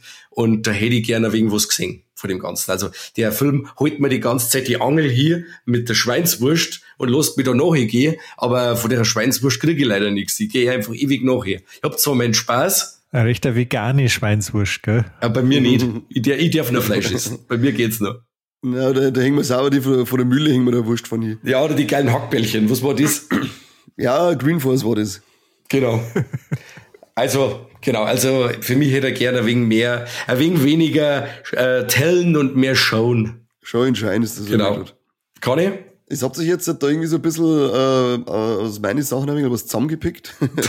Weil ich finde also ich finde das Design so geil und auch diese und diese ähm, ähm, Voicemail, nenne ich es jetzt einfach mal, das Geschrei, das treibt mir auch jedes Mal einen Schauer über den Bugel drüber. Aber dann nehme ich als mein eigenes Flop, nehme ich äh, an den wir vorher schon verzeiht haben, den Tod vom Baby Bär, äh, Bär, wirst du Justin oder was, oder? Ich finde nämlich so gemein, eben dieses erst im Wahn, der einige, dann den Knopfdrucker und er dann in dem Moment, wo der Knopf druckt wird und es unumkehrlich ist, wieder zurückkehren lassen und er realisieren lassen, was er gerade tut. Das finde ich so ein, ein unglaublich gemeine, also unglaublich gemeine Art, den Typen umzubringen. Ja, ist irgendwie krank, dass das mein Top ist, aber es ist halt einfach so, lasst mich in Ruhe. Ja, vor allem stell dir mal das vor. Du bist wirklich da in dieser Schwerelosigkeit, dann schreit der andere nur, dass er die Luft aus den Lungen rauslassen ja. soll. Und dann ja, und ich meine, platzt da eh schon das Blut von die Augen aus und Dinge. Die Situation, grob. Das erst dann zum Realisieren, weißt schon, wenn du da so drinnen stehst und dann in dem Moment, wo du das selber druckt hast, dann zu realisieren, fuck, das ist jetzt gerade durch mich selber passiert, aber ich wollte das ja gar nicht, das finde ich so fies. Das, hab ich, das finde ich richtig geil umgesetzt. Und mein Flop ist dann einfach, dass man äh, so wenig von diesem, ähm, von diesem Video gesehen hat. Da hätte ich einfach gern nicht gerade fünf Sekunden, sondern äh, verteilt die fünf Minuten oder vielleicht direkt eine Szene in dieser, äh, vielleicht wieder Justin da durchgelangt. Einfach gern mehr von dieser anderen Seite. Da hätte ich einfach wesentlich äh, mehr sehen wollen davon. Da haben sie ein bisschen zu, das, so ein wenig halt so wie dein Flop, ein wenig halt zu wenig äh, geschaut. Ja, kann ich verstehen. Ja, das ist, das haben wir einfach, das haben wir halt einfach alte, alte Gorbauern. Ja. Das ist einfach so. Ja, wir haben einen Mann, wir brauchen es visuell. Wir haben ja Eben, nicht so eben. sensitiv, wir brauchen das visuell. Brauchen. Eben, ich müsste mir das zeigen. Ich meine, der Film, wenn, wenn heute gemacht werden darf, dann war es ja nicht nur eine Blutorgie, sondern war es ja äh, sexuell wesentlich expliziter und Ja, so weiter und so Fall. fort. Also Ja, das ja. sind die Zeiten einfach ganz andere heutzutage für damals. Jetzt, wo du es gerade vorhin angesprochen hast, was mich, äh, was mich noch ein bisschen, bisschen getriggert hat jetzt beim erneuten Anschauen, ist eben diese Szene, wie, es- wie, er sich selber als Airlock aussieht und wie es einem da geht, weil das schaut zwar relativ grob aus, hat aber halt mit der Realität, wie es war, wenn du halt mal so eine explosive Dekompression hast, wenig zum Tor. Und wir haben es halt, also ich jetzt, bin jetzt nicht der Typ, der sagt, uh, Realismus, uh, Realismus, aber halt eben wegen dem Beispiel ähm, äh, The Expanse, da wird ja auch alle, äh, alle drei Folgen irgendwann aus dem Airlock ausgeschmissen und da haben sie es dann schon eigentlich äh, Baseline gesetzt, wie sowas zum Inszenieren ist und dass da eben nicht die Augballen explodieren und dass dann nicht halt das Blut überall auszirkt. Dann erzähl, wie geht das dann? Wie läuft das ab? Ja, äh, es ist halt einfach so, natürlich hast du den, den Druckabfall und natürlich macht er was mit deiner Haut, aber es ist nicht so, dass halt das Blut sofort aus allen Augapfeln äh, ausspritzt und es ist halt auch nicht so, dass du halt sofort irgendwie da alles gefriert, sondern dadurch, dass Vakuum ist, ist es so, dass quasi die Wärme kein Medium hat, über die es sozusagen den Körper verlassen kann, außer Infrarotstrahlung und du erstickst halt natürlich innerhalb relativ kurzer Zeit im Vakuum draußen, aber es ist halt nicht so, dass quasi äh, Airlock-Door geht auf und du wirst aufblasen wie der Luftballon und, und haut dir halt überall sämtliche Därme aus. Aber es war geil inszeniert. Also da kann man, kann man nichts sagen. Da hat es mal Ja. richtig schön, richtig schön grau lassen. Ja, das war halt äh, Snyder-Style, Style, äh, wie soll man wie vorwerfen, oder? Style over Abs äh, Substance. Ja, freilich. Ich meine, ist ja nicht schlimm. Aber wie gesagt, jetzt haben wir halt äh, 25 Jahre später, haben wir das Thema äh, x-fach äh, anders durchexerziert. Und ähm, genau. Kann man natürlich in wir 25 Jahren einen Film jetzt nicht vorhalten. Für damals Haben wir das sie nicht schon bei ihm, haben wir das nicht bei irgendeinem Film gehabt, wo ein Loch im, im, im Helm drinnen ist und dann zerreißt dann Shell einfach? Ja, bei Alien 4, glaube ich. War das Alien 4? Da ist doch so ein kleines Loch und dann zieht das komplette riesenfette Alien durch dieses 5 mm dicke Loch durch. Ja, das haben wir auch noch genau, wo es da ist, aber man direkt ist ein Raumanzug drinnen. Und da, da, meinen die auch, mir an irgendeinen Film zu erinnern, dass dann irgendwie ein Sprung in der Scheibe drinnen ist von dem, von dem Raumanzug. Ich glaube, es war eine Frau, die da drinnen war. Und dass der dann einen Shell zerrissen hat. Ha. Ah. Also, da hat jetzt eh gefragt da draußen, unsere Hörer. Wenn ihr wisst, was für ein Film der Kani meint, dann schreibt es bitte drunter. Genau. Exploding bitte. Skulls from Space. The Return. Rated R. Aber ich sagen, ist jetzt halt nochmal unser Gast gefragt, ähm, nämlich der Triple Threat ist noch nicht geklärt worden. Also Stefan, haben wir mir in diesem Film Titten? Ich glaube schon. Ich hab's äh, äh, kurz mal, äh, aber ich glaube, wir haben, ich glaube, wir haben Titten. Also das, das darf mir eigentlich nicht passieren, dass ich das nicht weiß. Ei, ei, Aber ich glaube, wir haben einmal eine Szene, wo sie oben als barbusig auf, auf der Medbay quasi auf dieser Patientenliege liegt, weil sie irgendwas und so weiter und so fort. Und es ist nur ganz kurz und es ist ja ganz, ganz schlimm und, und, und tut unsere Kinder alle schlecht machen. Aber ich glaube, wir haben Titten. Also Auch beim Ding, oder? Bei der Vision vom, vom, vom Dr. Weir mit seiner. Genau, mit seiner Frau, mit seiner das doch, Freundin. Ja, was, genau, äh, da habe ich gefreut, endlich was mit Substanz Genau. in dem Film. Ne? Ja. Jetzt, äh, Also ja, wir haben, wir haben Brüste. Passt. Ja. Wir haben unser erstes T. Haben wir mir Trompeten, entblößte, nackte Trompeten von männlich gelesenen Personen. Na, haben wir glaube ich nicht. Da ist er zu früh dran. Maximal in die 5 Sekunden Schnipsel der Hölle, da wissen wir es aber nicht, das sagen wir die Fake Nein, das, ich glaube, das nicht. Thema haben sie nicht, äh, nicht auf, aufgemacht. Okay, kein Trompetentee. Und wie schaut's aus mit toten Tieren? Tote Tiere im Weltall. Haben wir auch nicht, weil keine Tiere im Weltall. Dann hat er eins, äh, ein Tee von drei. Bisschen mau. Das ist fast Ja. ein wenig schwach. Das Erklärt vielleicht, erklärt vielleicht den, den Flop im Kino damals. Ja. Ähm, da sind äh, 20 Millionen Dollar Miese gerechtfertigt, da ich sagen. Beim und im Nachhinein ist er ein bisschen schwach, weil ich meine, wenn man schon so viel bei Alien Cloud hätte man die Katze oder einen Hund auch noch einbringen können. Das also stimmt. Das war jetzt nicht schlimm gewesen. Genau, genau. Naja, naja, da ist anscheinend am Ende schon bergab gegangen mit dem Anderson und dann ist Resident Evil gekommen. Ja, Irgendein ja, Regisseur war, hat mir gesagt. Im Kopf war der schon bei anderen der, Tieren. Ja, der, der hat, schon, hat schon überlegt, wie viele Schnitte muss ich in einer Sekunde durchballern, damit dem Kani möglichst stark auf die Nerven geht. Irgendein Regisseur hat mir gesagt, dreh nicht mit Kindern oder Tieren und der hat gesagt, er macht beides nicht. Ja. Das ist uncool für ihn. Irgendwie diskriminierender. Gar nicht. Tatsächlich habe ich mir das gefragt, wie jetzt, äh, äh, wie wir das technische Screening gemacht haben von diesem Hundsboot, weil da kommt nämlich auch mal ein Wolf vor und da wollte ich dann, dann wollte ich Benny fragen, ob das jetzt ein echter Wolf ist vom Nationalpark oder ob sie einen CGI-Wolf eingeklebt haben. Das muss ich dann nachher noch fragen. Weil heutzutage kannst du es ja tatsächlich häufig gar nicht mehr sagen. manchmal leider zu sehr. Ja, ja, freilich, freilich apropos äh, äh, Trompeten und so weiter, ich habe mir heute nämlich Baldur's Gate 3 installiert auf der Playsee und das hat mich positiv überrascht, dass du nicht nur quasi Nacktheit und Genitalien einschalten kannst, sondern äh, du kannst halt nicht nur sozusagen die Genitalien obenrum customizen, sondern du kannst da wirklich untenrum den Lendenschurz zur Seite nehmen. endlich, endlich nicht mehr mit Socken ausstopfen. Genau, das hat es früher nicht gegeben. Also wie ich groß war bin, die Computerspiele, die waren zwar alle sehr, sehr brutal, aber da, der Busen, der war immer zumindest irgendwie leicht bekleidet. Und jetzt hängt sogar der Lörres aus und kannst customizen. Also, also bist du jetzt, bist jetzt praktisch fertig mit Elden Ring? Ich bin fertig mit Elden Ring, ja. Leider. Ähm, ich bin immer nur am überlegen, ob ich noch einen zweiten Run machen soll mit, äh, mit einem Mage drin. Und jetzt ist ja der Dings, der, der DLC steht ja auch vor der Tür. Ja, ja. Und jetzt habe ich irgendwie äh, aus dem Affekt außer, habe ich mir jetzt Baldur's Gate 3 quasi installiert. Aber es kann tatsächlich sein, wenn sollte Elden Ring der DLC nächste Woche droppen, dass ich dann ganz schnell das wieder aufhören muss. Ja, weil ich glaube, bei Baldur's Gate kannst du auch mal aber die 300 Stunden investieren, wenn es das richtig bestimmt, spielt. Bestimmt, das war bei Baldur's Gate 2 schon so schlimm. Mm. Damals war ich aber halt noch Schüler und habe halt Zeit gehabt ohne Ende. oh je. Na, dann ähm, sind wir am Ende unserer Folge angelangt.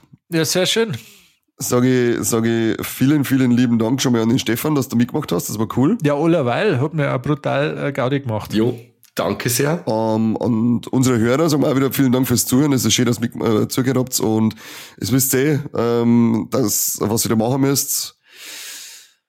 Mike? Liken, teilen und unsere Abos abschließen und verschenken, weil nur richtig coole Geschenke von Viva la Movilusion eure Liebsten glücklich machen. Alles andere ist scheiße. Das stimmt, ja, das stimmt. Jeder, der was, äh, vom Penninger kann man auch was herschenken. Stimmt, nicht alles andere ist scheiße. Wir haben ganz genau. zufällig so viel Schnaps, wir verkaufen den sogar.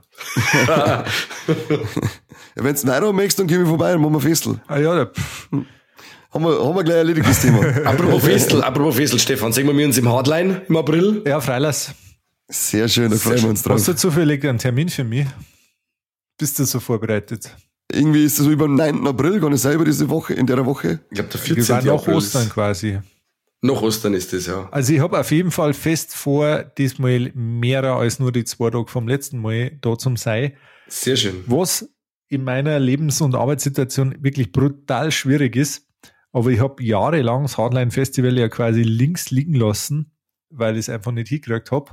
Und dann war ich das letzte Mal zwei Tage dort ähm, hat sich so ergeben mit irgendwie Schwiegerleibsucher und an Ringsburg vorbeifahren und dann nimmst du halt den Tag noch mit und so weiter und so fort. Und das hat mir aber so brutal geflasht, dass ich jetzt bei äh, beim Controlling werde ich dann äh, mal vier Tage äh, einen Antrag stellen Mal schauen, wie viel das dann genehmigt werden. Aber ich möchte auf jeden Fall wieder noch mehr da sein, wie schon das letzte Mal. Auf jeden Fall nimmst du jetzt deinen Kalender und schreibst da eine von 11. bis 14. April. Genau. Ist dann alle anderen auch, die Ringspur und Umgebung herkommen und eine geile Zeit haben wollen mit uns, mit, mit die Hotline-Leuten, mit Stefan, mit natürlich. Stefan. Äh, 11. bis 14. April. Pflichtveranstaltung. Haben wir, haben wir schon drin. Ich habe auch keine, keine anderen Termine. Ja, Marius. Oh, äh, am, am, oh, da ist ein Wirtshaus raus. Wirtshaus raus ist schwierig. Da muss ich mich mal zwei, drei Stunden muss ich mich abzwicken. Da, da kann ich nicht am Samstag. Aber ansonsten schaue ich das ja auf jeden Fall. Oder, oder ich delegiere das. Nein, ich delegiere das. Weil Bier trinken kann ja schließlich in Ringsburg auch. Ich wollte gerade sagen, also da musst du unbedingt fortfahren. Ja. Freitag auf die Nacht habe ich noch, hab ich noch Kampfsporttraining, da muss ich, da muss ich fast hin. Auwitzwick. Auwitzwick. Also der darf man den nicht aufhängen. Bricht uns in Wenn es von einem gewamperten mit 40er nicht angegangen möchtest, dann. Ich, hau- ich, ich hau sowieso immer nur in den Sacke und lauf davor. ja, also ja, ja du, du, nicht anders wird uns Genau. gelernt. Umdrehen, zusammenfallen, aufs Maul fallen und dann. Genau. Nein, halt mal eintragen. noch- Also ich möchte auf jeden Fall, also ich darf jetzt mal sagen, äh, der Durster und der Sunda, die sind auf jeden Fall fix und Samstag und Freitag muss ich schauen, einen von den zwei möchte ich auf jeden Fall noch. Vielleicht kann die einen mit einer Übernachtung äh, noch und so weiter verbinden. Oh, geil, ich bin jetzt schon, bin jetzt schon ganz hibbelig. Ja, ist nicht mehr lang hier. Das wird wieder gut.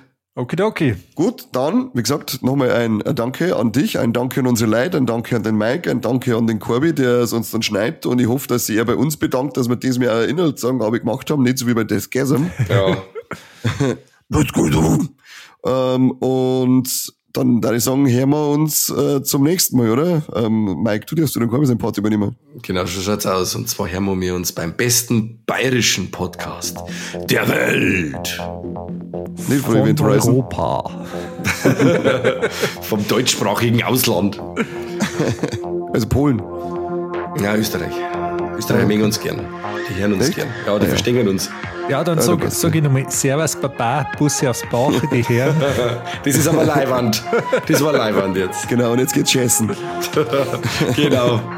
Für euch. Servus. Servus. Und habe.